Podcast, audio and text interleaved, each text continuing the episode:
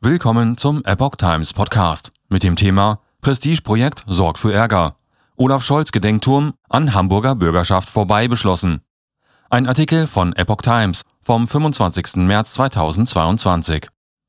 Vor seinem Aufbruch nach Berlin präsentierte Olaf Scholz im März 2018 als damaliger Bürgermeister Hamburgs sein neues Bauprojekt.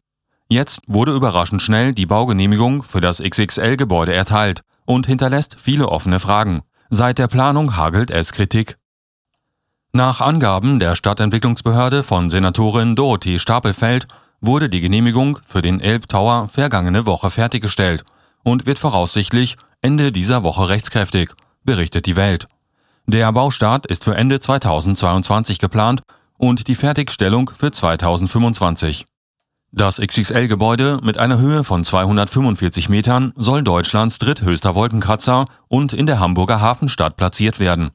Für den Chef der Entwicklungsgesellschaft Signa Real Estate, Timo Herzberg, ist es ein Meilenstein zur Realisierung des Elbtowers. Die Stadtentwicklungsexpertin der Fraktion Die Linke, Heike Sudmann, hält den 700 Millionen Bau für völlig überflüssig. Außerdem die überraschend schnell erteilte Baugenehmigung zeigt einmal mehr, dass dem Senat alle Mittel recht zu sein scheinen, um den Olaf Scholz Gedenkturm zu realisieren, sagt Sudmann und beantragt Aktieneinsicht. Offene Fragen. Für Heike Sudmann gilt es folgende Fragen zu klären. Wieso wurde das Grundstück unter Wert angeboten?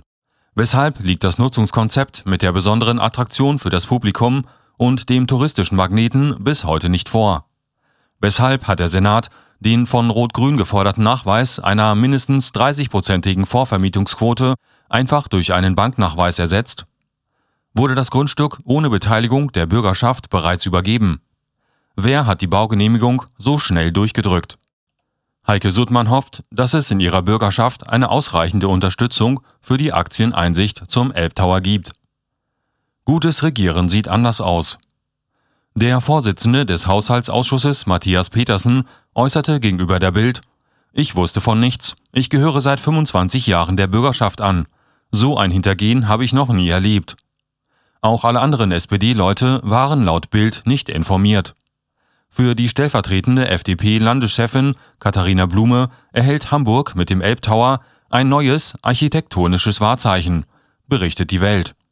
Die heimliche Baugenehmigung ohne die notwendige Einbindung der Bürgerschaft ist jedoch ein Tiefpunkt des Verfahrens und schadet diesem wichtigen Bauvorhaben, so Blume. Die Pannenserie des Senats würde damit fortgesetzt und gutes Regieren sieht anders aus.